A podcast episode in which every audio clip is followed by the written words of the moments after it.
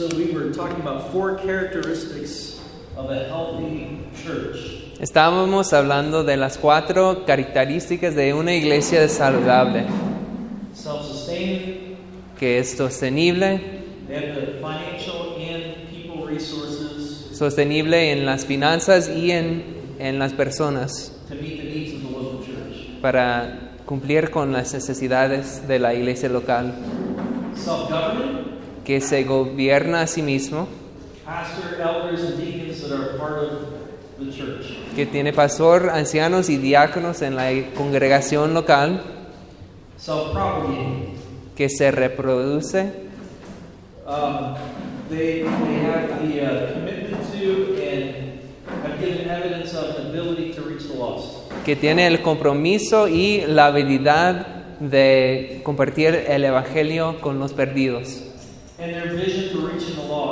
Y su visión para alcanzar a los perdidos extends beyond their church, extienda más allá de su propia iglesia beyond their neighborhood. y más allá de su propio barrio. And, and I said this briefly before, Y también dije una cosa antes, but it's important pero es muy importante that we're training our church plans que entrenamos a las misiones a tomar estas responsabilidades desde el inicio, porque no son muy fáciles de aprender. Entonces tenemos que enseñar y entrenar y adiestrar y en- ah, animar. Y cuando empiezan a dar pasos hacia estas cosas, we should thank them debemos agradecerles y darles el reconoci- reconocimiento. Pero la característica de la cuarta es que tienen esa mente de ser, la mentalidad de ser una iglesia. ¿Qué significa esto? Primero, en primera, primer lugar,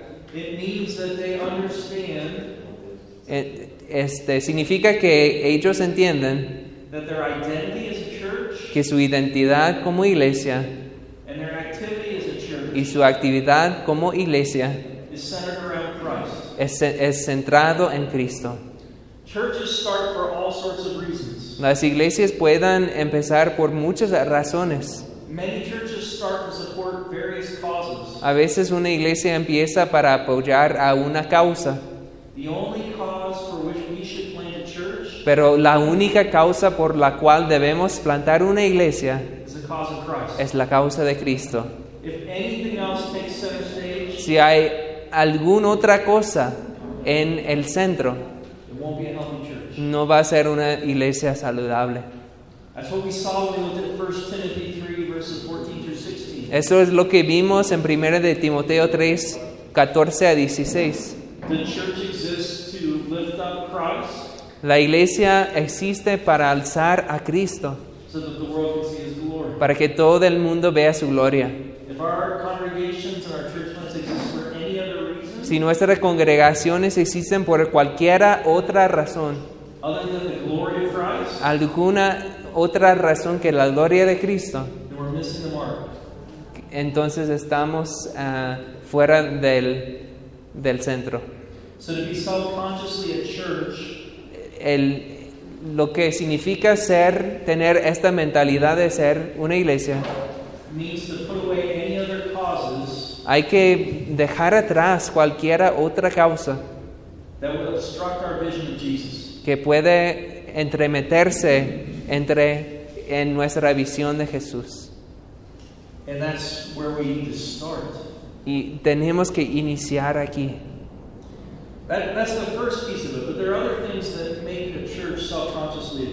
Este es el primer lugar, pero hay otras cosas en, en esto. We read about some of them in the, in the Confession of Faith earlier. Leímos en algunos en la confesión de fe antes He's given the church certain tools que Dios ha dado a la iglesia algunas herramientas and certain responsibilities. y algunas responsabilidades. Public worship, La adoración pública, los sacramentos, uh, faith, faithful exercise of discipline, También el, el- el ex- bueno, la disciplina fiel, uh, biblical instruction, enseñando fielmente en la gospel, Biblia, gospel preaching. proclamando la Biblia. Those all have to characterize a church. They need to be our first priorities. Estas deben ser las prioridades de una iglesia. Uh, but even beyond that, aún, aún así, uh, hay otras cosas que se deben caracterizar la iglesia de Cristo. La conducta ah, piadosa. A healthy church doesn't just believe the right things. Una iglesia saludable no solamente cree las cosas correctas, Uh, sino que una iglesia saludable viva de acuerdo como nos ha mandado Dios. Right doctrine La doctrina pura should lead to, to holy living. debe guiarnos a la conducta ah, santa. Uh, Paul describes the church in Ephesians 4 in this way. Pablo describe a la iglesia en Efesios 4 de esta manera, We grow up together que crecemos juntos more and more into Him más a más a, a Él, que es la cabeza, Jesus Christ. Cristo Jesús. So a healthy church Entonces una iglesia saludable is a place where people are growing together in holiness. es, una, es un lugar en donde la gente se está creciendo en la santidad, We're encouraging one another, que nos, animan, nos animamos unos a otros and when necessary, y cuando sea necesario nos corregimos a los otros so that we can live together para que podamos convivir in en la santidad. So a healthy church is, is a church where people are growing in maturity and godliness. Entonces, una iglesia saludable es una iglesia en que la gente está creciendo en la santidad. A healthy church is also a family. También una iglesia saludable es una familia. We're the household of God, Somos la casa de Dios. brothers and sisters in Christ. Somos hermanos y hermanas en Cristo. And so we should be uh, enjoying the sweetness of the gospel together. Entonces de- debemos regocijarnos en el Evangelio juntos. So a healthy church Entonces una iglesia saludable is a place where there are healthy relationships. Es un lugar de relaciones sanas, sanas entre las personas. We love each other. Nos amamos unos a otros. We love to spend time with each other. También nos gusta convivir. We love to share in uh, the sorrows of others. Nos encanta hasta compartir las lágrimas de otras personas. Y también compartir la- los gozos de los demás. So it's a family of people with shared commitments Es una, una familia de personas que comparte sus compromisos and shared lives. y comparte sus vidas. A healthy church is also characterized by God-centered worship. También una iglesia saludable se caracteriza por la adoración centrada en Dios. Our worship should be characterized by joy, Nuestra adoración se caracteriza por el gozo, by reverence. en la reverencia. Um, we should enjoy worshiping together. Sí, nos debemos ah, regocijar en la adoración. Uh, uh, corporate worship should be a highlight of our week. La, la adoración pública debe ser algo que ah, esperamos con gozo, con, con, ah, esperamos con, So, con, con expecta- expectaciones. Sí. También una iglesia saludable debe de ser una casa de oración. We should be constant in prayer. Debemos ser constantes en la oración. Um, we should love to pray not just in our closets, but also to pray together. Debemos querer orar no solamente en casa, nosotros a solas, pero juntos también. We should be looking for opportunities to pray together. Debemos buscar las oportunidades por orar juntos. We should be constant in prayer. Debemos ser constantes en la oración. Um, when I was a church planter, Cuando yo ah, era plantador de iglesia, one of my uh, biggest disappointments Una de las cosas ah, que más me... ah, Estoy en desacuerdo. no, no, que... Ah, Ah, que me decepcionó. was a lack of prayer. Fue la falta de oración. It was a constant battle Fue como una lucha constante de que la gente se reuniera para oración. But it's a battle worth having Pero es una lucha que debemos luchar because our churches should be characterized by prayer. porque la iglesia debe caracterizarse por la oración. A healthy church is also characterized by changed lives. La iglesia saludable también se caracteriza por las vidas cambiadas. This means both conversions, Esto significa no solamente las conversiones, and yes, we should expect conversions in our church plans. y debemos sí esperar conversiones en las misiones. If we're not seeing conversions in our church plans, Si no estamos vinien- ah, viendo conversiones, we should cry out to God. debemos ah, llama- clamar a Dios We should expect conversions. porque esperamos las conversiones. And by the way, Y también that's not just for church plans. no es solamente en la misión, That should be true of all of our churches. debe de ser verdad en todas nuestras iglesias. Esperamos. Conversiones. Pero también debemos ver cam- ah, vidas cambiadas en nuestros miembros. La gente debe de estar creciendo en santidad, creciendo en ser más como Dios, growing in love for God, creciendo en el amor, amor por Dios, growing in love for their brothers and sisters in Christ, creciendo en el amor por sus hermanos en Cristo and growing in love for the lost. y creciendo en el amor por los perdidos.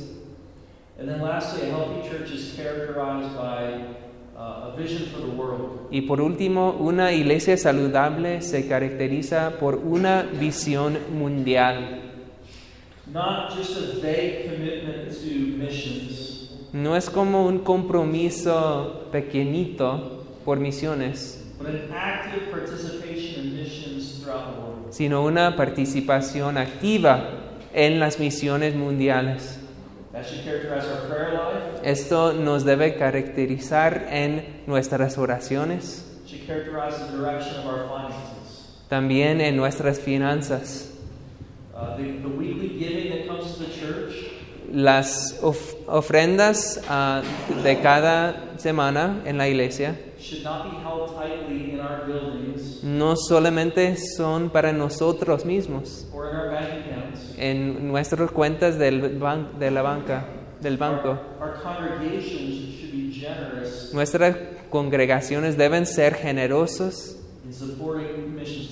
en apoyar a las misiones en todo el mundo. That was a pretty long list. Esta es una lista larga de lo que se debe caracterizar la iglesia saludable. It's only a start. Pero en verdad es solamente el inicio. Read Ephesians chapters 4 through 6, Si, le- si lees Efesios 4 a 6 Romans 12 through 16, o Romanos 12 a 16, and- and see all the things that we're called to as a church. Aquí ustedes van a ver todas las cosas a las que Dios nos llama en la iglesia. Our church plans should have those things in mind. Nuestras misiones deben tener en mente todos este, estos deberes. And we should be training our congregations from the beginning. Y desde el inicio tenemos que entrenar a nuestras congregaciones en estas cosas. Recuérdense que los inicios importan. If we're not pursuing those things at the beginning, Si no empezamos en estas cosas desde el inicio, we're probably not going to pursue them five years a lo mejor nunca lle- llegamos a hacer estas cosas. And it will at least be much harder Y to es mucho más difícil hacer estas cosas si no lo están haciendo desde el inicio. Um,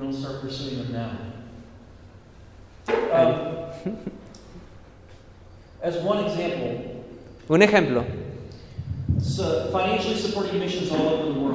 dando apoyo ah, financiero a misiones en todo el mundo.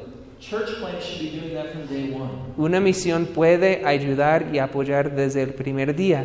Seems crazy, right? Les puede parecer imposible. You have so many needs within your church plant, Hay tantas necesidades en la misión, but you can never outgive God. pero creemos que nunca podemos dar más que Dios. Somos llamados a ser generosos como cristianos, and we're called to be generous as, as congregations. pero también debemos ser ah, generosas como congregaciones. and there doesn't seem to be a better way to teach that to our congregations No hay mejor manera de enseñarles a esto a la congregación than to give away money to other churches and other missionaries que dar a otras, otros, misioner- otros misioneros y otras congregaciones en el primer año de una misión. So we're training our congregations in all these areas Entonces estamos entrenando a la congregación en todas estas áreas from the very beginning. desde el inicio. But probably first in significance Pero la primera prioridad es la alabanza. Even more significant than evangelism. Es, de hecho, es más importante que el, el evangelismo.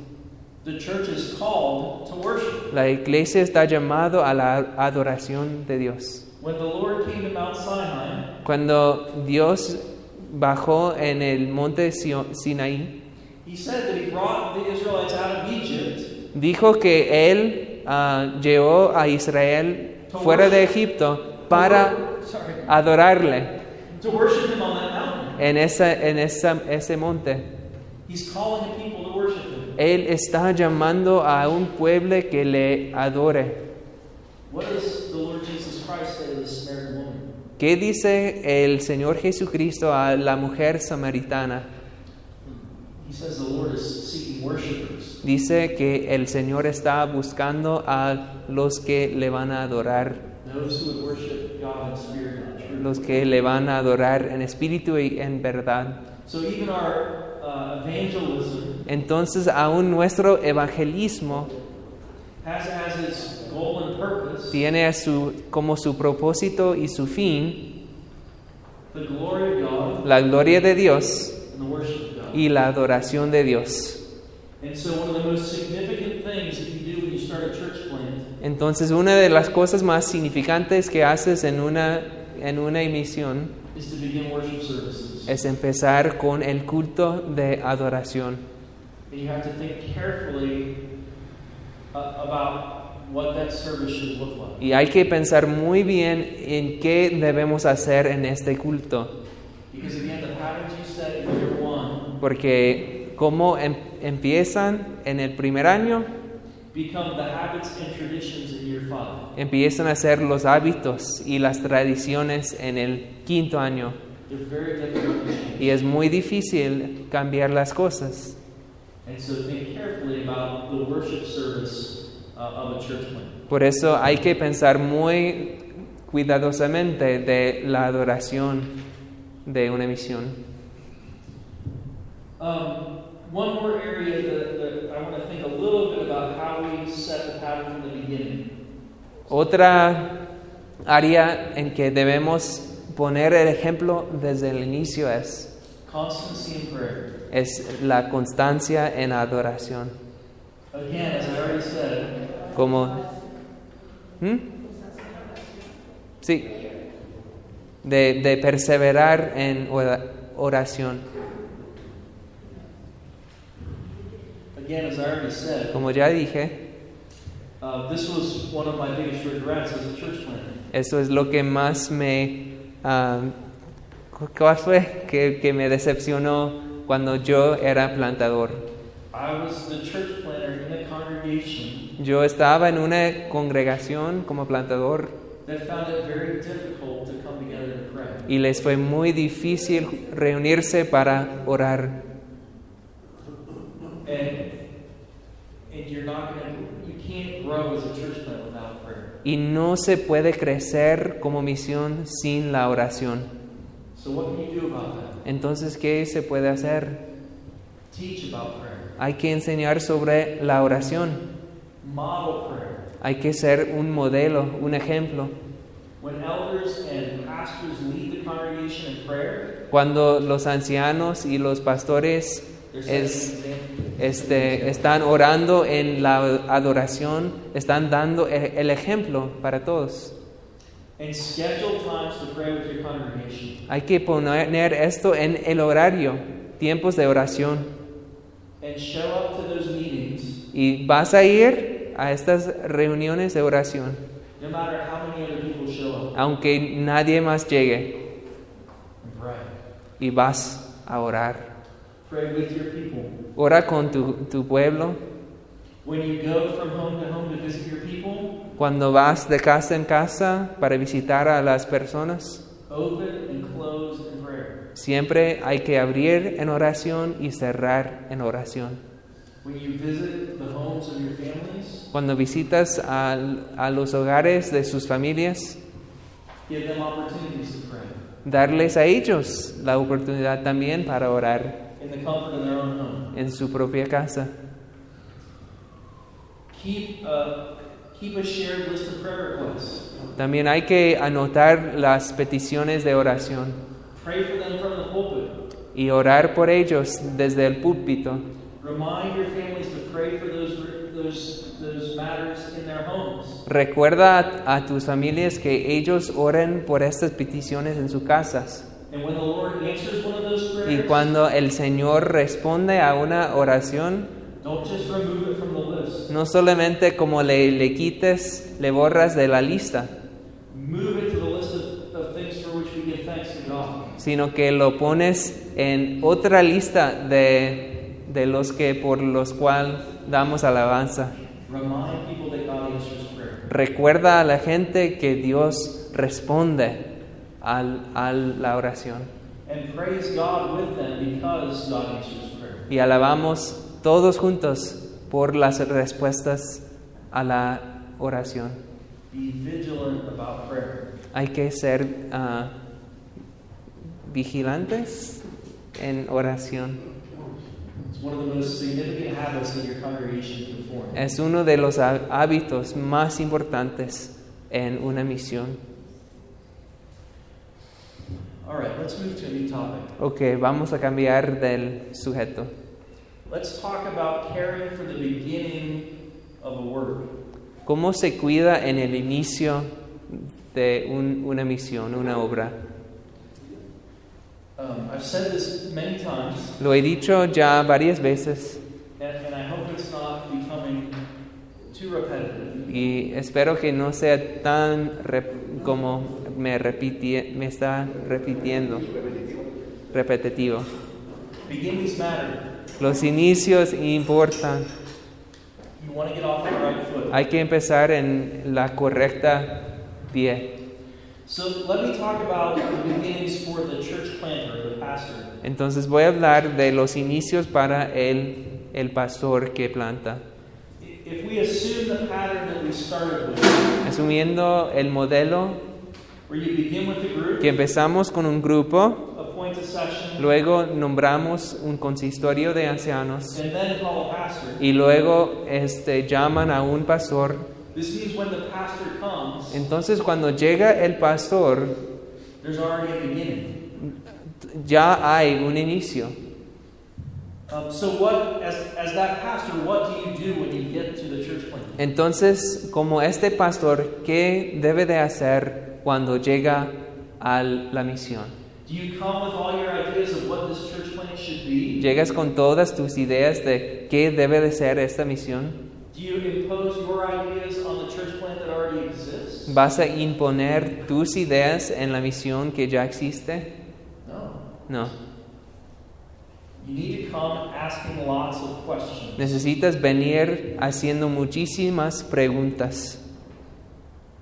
Uh, there's that passage in James Hay un pasaje en Santiago uh, where we're told donde nos enseña to be slow to speak que todos seamos lentos para hablar and quick to listen. y rápidos para escuchar.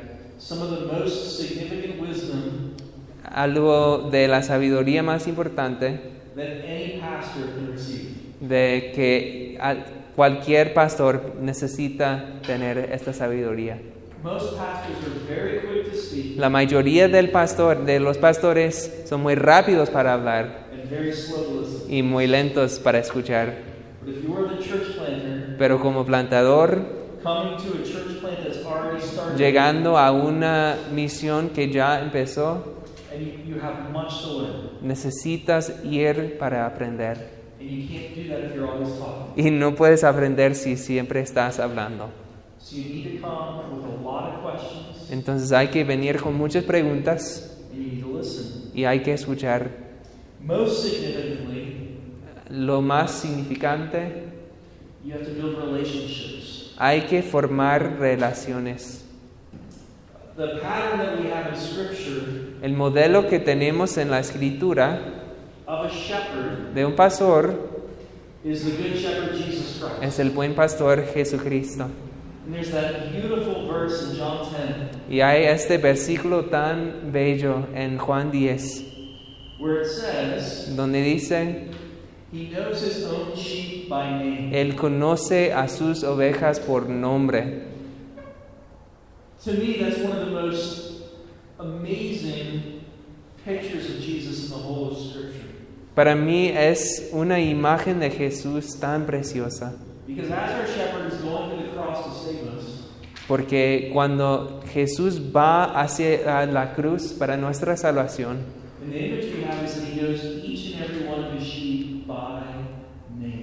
sabemos que Él conoce a cada oveja suya por nombre. Él tiene una relación íntima y personal con cada oveja.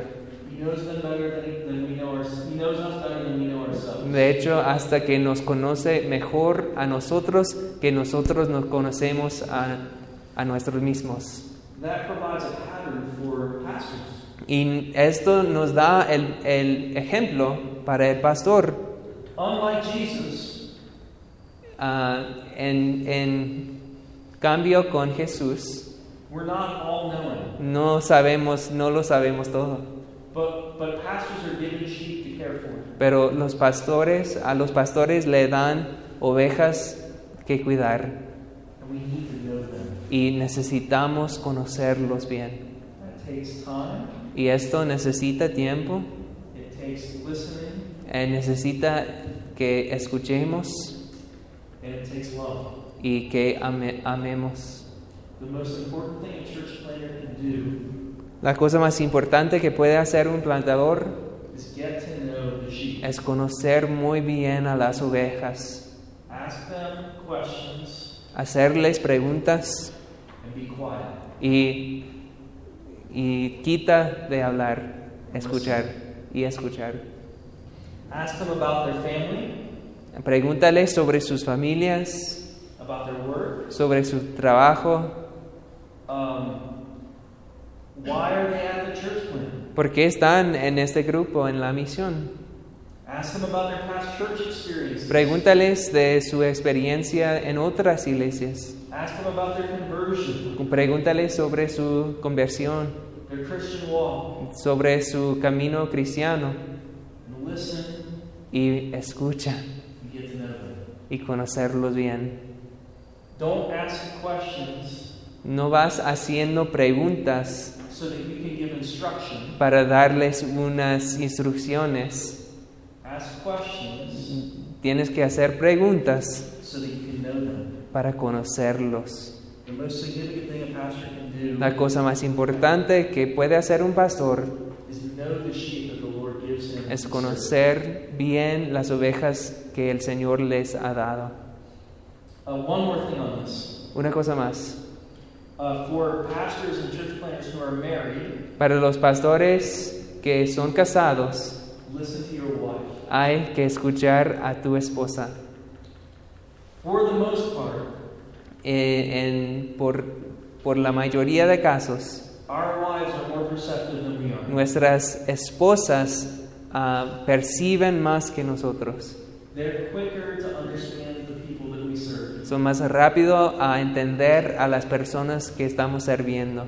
And they often provide insight that we miss. Y muchas veces ellos ven cosas que nosotros no hemos vi- visto.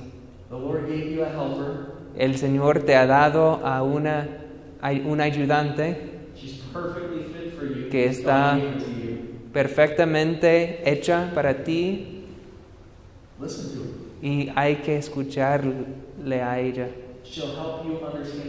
Ella te va a ayudar a conocer a tus ovejas. So focus on relationships. Entonces hay que enfocarse en las relaciones. Also, También, again, assuming that we're following the pattern that was described at the beginning, también cómo estamos si- siguiendo estos pasos start with a group, con un grupo, nombrar un- unos ancianos, llamar al pastor.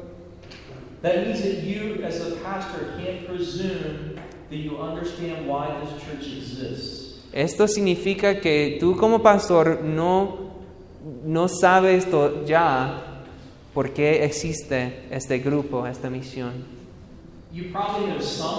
A lo mejor sí sabes algo de las razones, pero no sabes toda la historia. Y no sabes todo el contexto de la historia. Um, Entonces tienes que venir haciendo preguntas y estar para escuchar. Una pregunta que ya dije es preguntar a la gente simplemente what brought you to this church plant?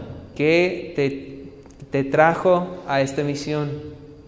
That helps you understand the strengths of this church. Esto te ayuda a entender las, los fuertes de esta iglesia It probably helps you understand some of the weaknesses. y también te va a ayudar a entender las debilidades de esta iglesia. But don't just ask people in the church plant. Pero no solamente les haces esta pregunta a los miembros del grupo, There are other pastors and elders who have helped with the beginnings of this church. pero como ya hay otros pastores, hay otros ancianos que están ayudando con la misión, Ask them, hay que preguntarles a todos, why is this church being planted? ¿por qué estamos plantando esta iglesia? Find out who invested their energies in the church. Hay que averiguar quién ha, ha hecho mucho trabajo en la misión. Learn about some of the di- disappointments they've already experienced. Aprende sobre las decepciones que ya han, experimentado Learn about some of the, the joys that they've y también sobre los gozos que han experimentado. Um, in all these things, you're asking the question, why? En todo esto estás haciendo la, pre- la pregunta ¿por qué? Y así haciendo preguntas están ah, dando el fundamento. Have you ever watched the foundation for a building being laid? ¿Alguna vez has visto el formar del cimiento, el fundamento de un edificio? It doesn't typically look impressive, does it? Al inicio no se ve muy impresionante. You dig up a bunch of dirt, Hay que cavar mucha tierra y echar otra tierra en el, el hoyo.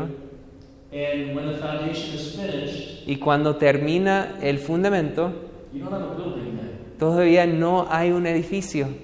But if that work that doesn't look impressive at first sight Pero este trabajo que no se ve tan impresionante al inicio, isn't done well, si no se hace bien este trabajo, what will happen? ¿Qué va a pasar al edificio? Se va a tirar. Foundation building is significant. El fundamento es importante. It takes lots of time, Se tarda mucho, lots of wisdom, se necesita mucha sabiduría, but it's necessary. pero es necesaria. So take the time to do the patient work of building the foundation. Entonces hay que tomar el tiempo para ser paciente en hacer el trabajo por el fundamento. So um, let's talk about the work of assessing the group.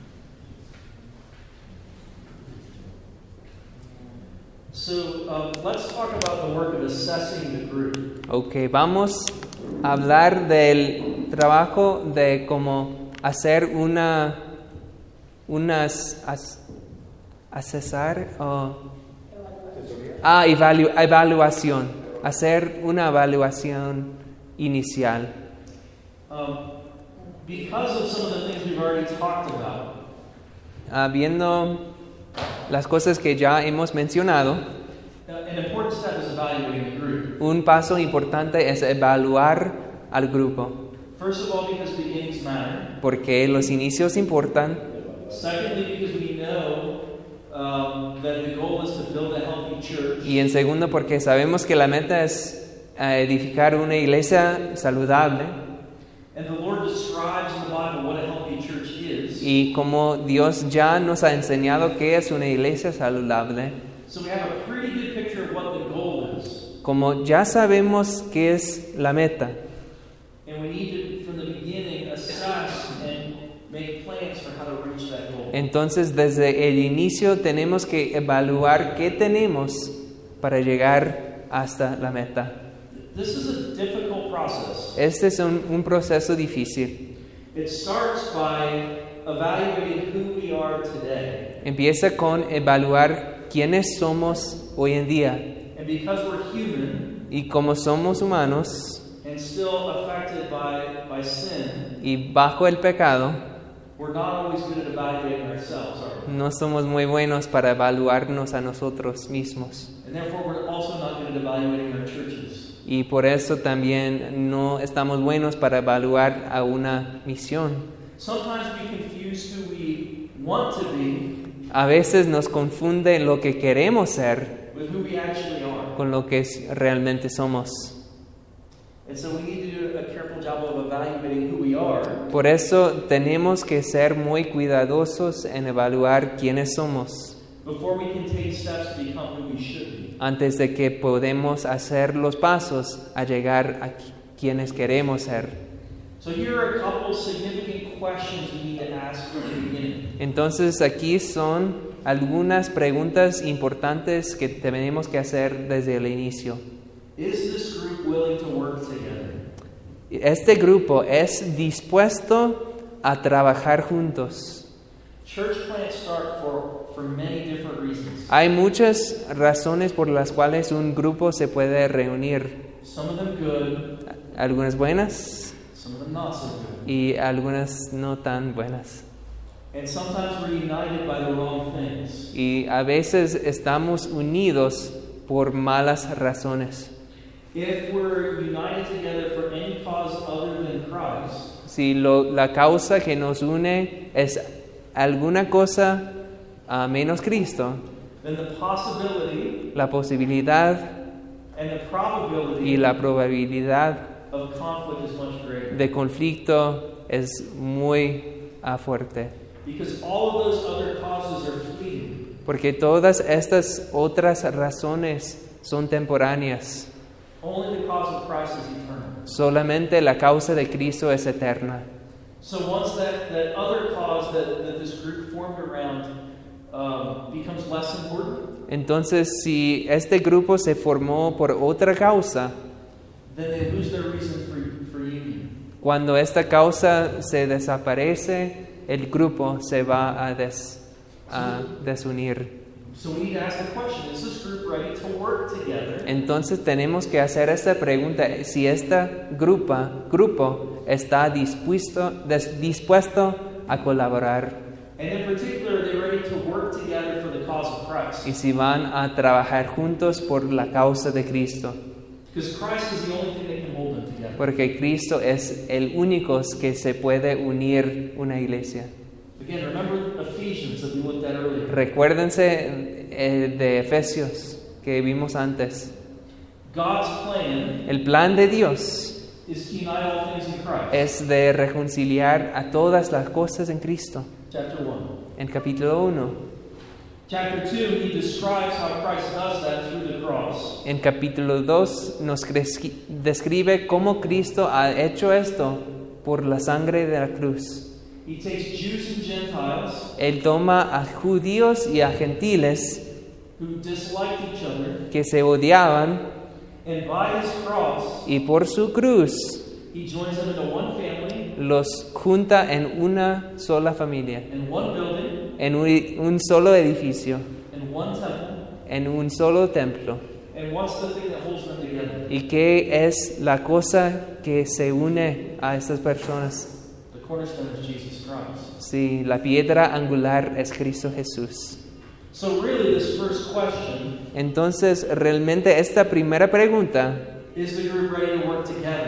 si están dispuestos a trabajar juntos,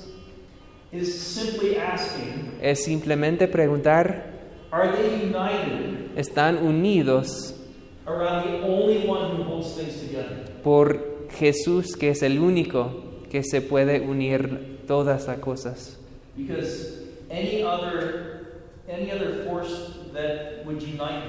Porque cualquiera otra fuerza o razón que les puede unir. Va a fallar.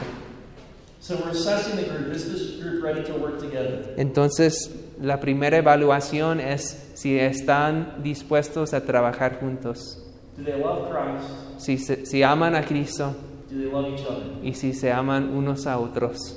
Always the loving each other follows loving God and loving Christ. Siempre se ama, amándose unos a otros, sigue amar a Cristo. If they don't love God, Si no aman a Dios, no se van a amar unos a otros.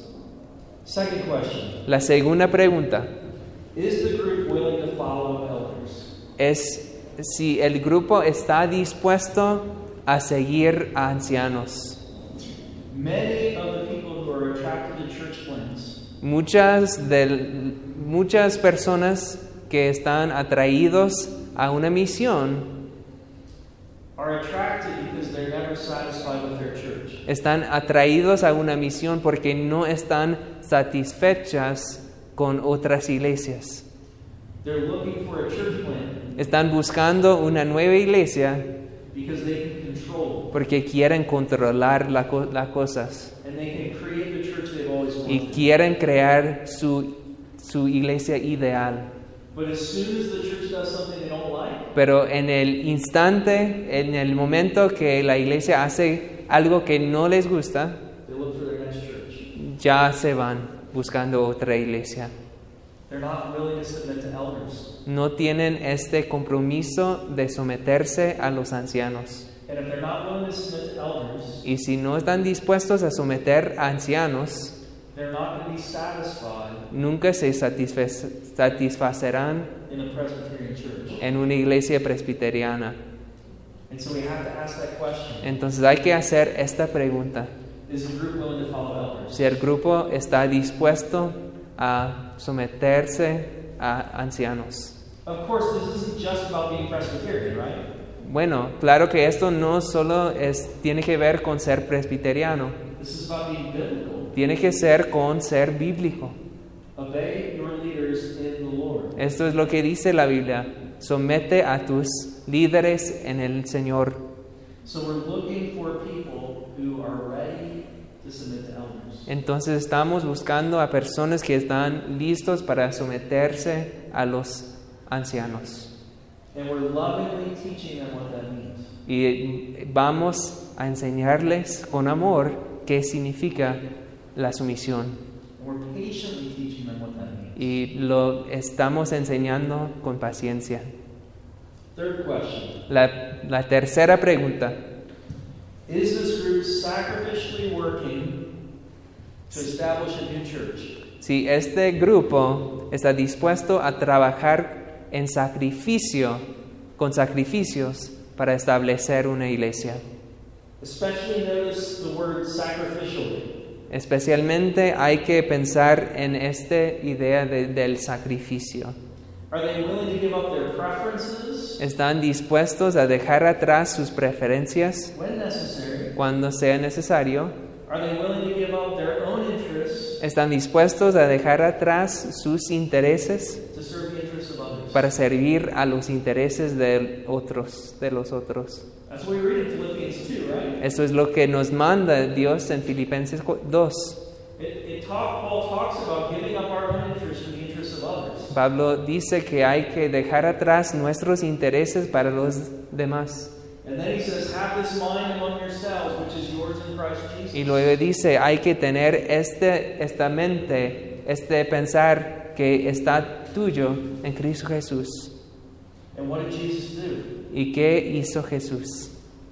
Didn't grasp after equality with God, No trató de tener, de, de agarrar la, la igualdad con Dios, took on human flesh, pero sino que tomó la carne humana, became a servant, se hizo ah, como serviente, humbled himself to the point of death, se humilló hasta el punto de morir, even death on the cross. aún muerte en la cruz. Uh.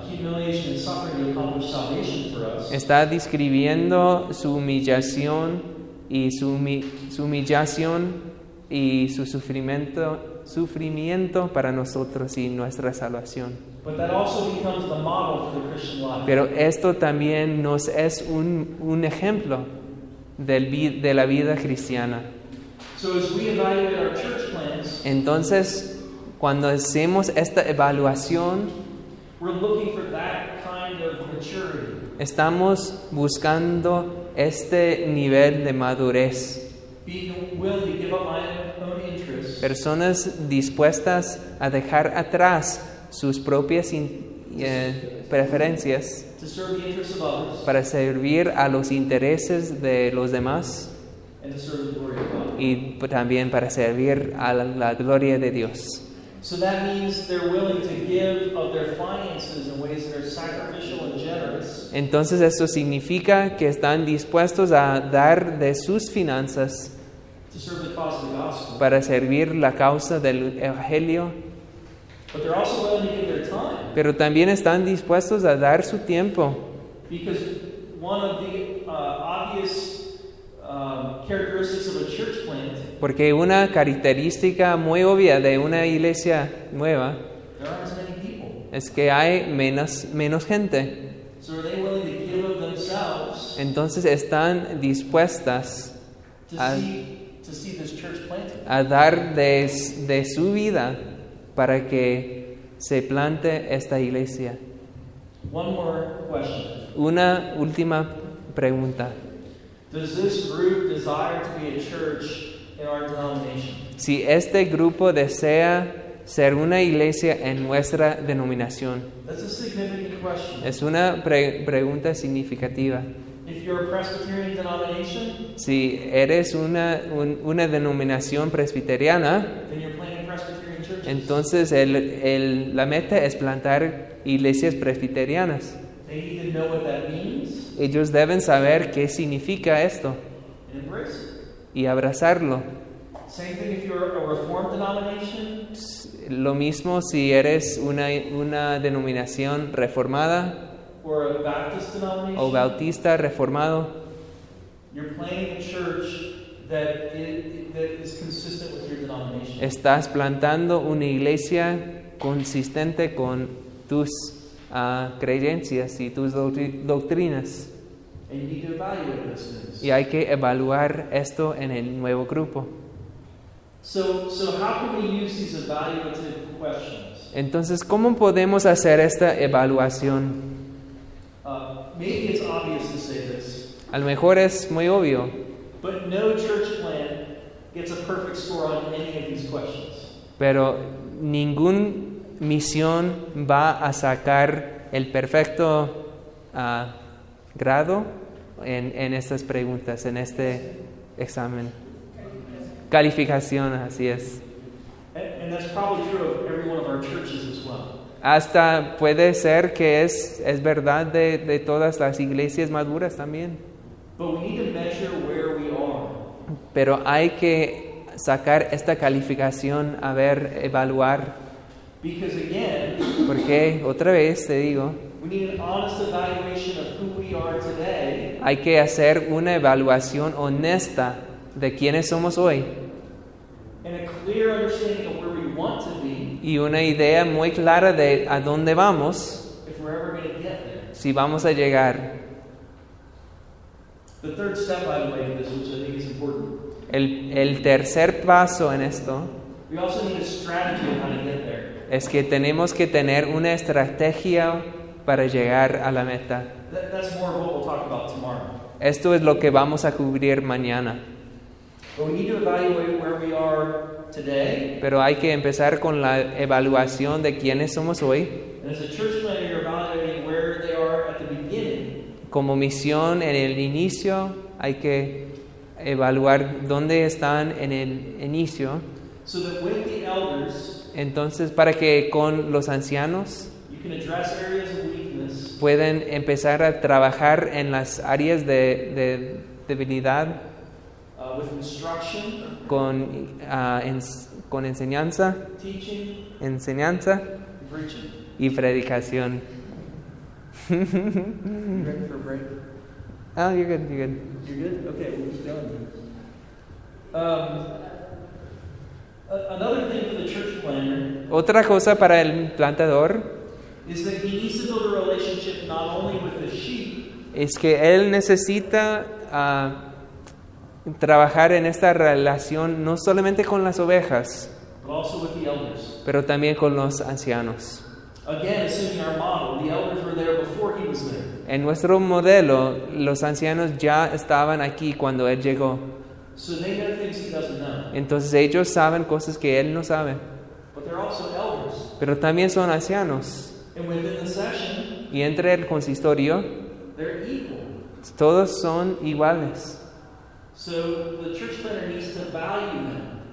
Entonces hay que valorar, ah, tener ese valor por los ancianos. He needs to spend time with them. Tiene que pasar tiempo con ellos. Tiene que escuchar sus ideas sobre la iglesia. their evaluation of where the church is on those four questions. Su evaluación de dónde está ahorita la misión. They can provide context on the hardships the church has already faced. Estos ancianos pueden dar el contexto eh, sobre las dificultades que ya ha pasado la iglesia. They can explain why the church exists. Ellos pueden explicar por cuál razón existe esta misión. And so, again, ask questions and listen. Entonces otra vez hay que hacer las, pregunta- las preguntas y escuchar And show them all the respect y demostrarles a los ancianos todo el respeto and all the deference y toda la deferencia that is theirs in Christ. que es suyo en Cristo.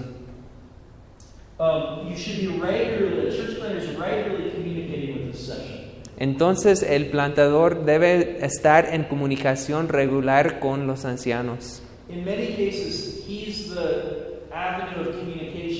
En muchos casos eh, la avenida de comunicación se centra en el pastor. between the congregation and the elders. Es como la carrera entre los ancianos y la congregación, es el pastor. He regularly represents the elders to the congregation. Él regularmente representa a los ancianos a la congregación And he needs to do that well. y tiene que hacer esto muy bien. Even if they made a decision he didn't like. Aun si los ancianos toman una decisión que no le gusta al pastor, y especialmente en este caso, Él necesita representar el consistorio a la congregación, Never complain about the elders. nunca quejándose sobre sus ancianos a, lo- a la congregación. And if the church planner is having issues, uh, disagreements with his session, Y entonces si hay mucho desacuerdo en la- el consistorio, si hay frustración por eso en, en el consistorio? ¿qué es el primer paso? Look to the Lord. Debe orar y buscar al Señor por la sabiduría Pray for patience. y orar por la paciencia. The second thing he should do, La segun- el segundo paso que debe hacer, examine himself examinarse a sí mismo, with the Bible open con la Biblia abierta y con oración. A ver si soy yo el problema. ¿Qué debo hacer diferente yo? Y después de hacer esto, Si todavía hay desacuerdo, talk to them. deben hablarse. Ask them to explain what's going on. Hay que preguntar a los ancianos qué está pasando. Amar a estos ancianos, porque ellos también te aman a ti. Y que todos están sirviendo con Cristo juntos. But not only is the church planner the uh, the the, per, the point of communication from the elders to the congregation, El plantador no solamente es como esta carrera de comunicación entre el consistorio y la congregación, he's also the point of communication from the congregation to the elders. pero también este, lleva esta comunicación de la congregación a los ancianos. Now they should be attending worship services. They should know the congregation. Pues todos deben conocerse por estar juntos en la adoración, But he's employed in this work. pero el pastor es el que se emplea, que se dedica a este trabajo. And he represents the congregation to the, to the elders. Entonces él representa a la congregación, a los ancianos. And he needs to represent them well and fairly. y tiene que representarles bien y con fidelidad. Now, there, there's a place for a pastor to complain to his elders. Siempre hay lugar por un pastor quejarse por sus for, for which? To complain to his elders. Ah, quejarse a los ancianos. But even that has limits. Pero aún esto, pues hay límites. He should represent the congregation well, he should represent them positively. Necesita representar bien a la congregación And he should share their concerns with the elders. y necesita compartir ah, las dificultades de la congregación entre los ancianos. So it's important to build that relationship with the elders so that they can serve well with you. Entonces es muy importante ah, que el pastor ah, trabaja en esta relación con los ancianos para que todos sirvan bien juntos. So I think what I'd like to do is take a break. Ok, entonces vamos a dejar tomar nuestro último descanso ahorita After the break, we're going to talk about the work, uh, the work of the elders. y después del descanso vamos a hablar del trabajo de los ancianos.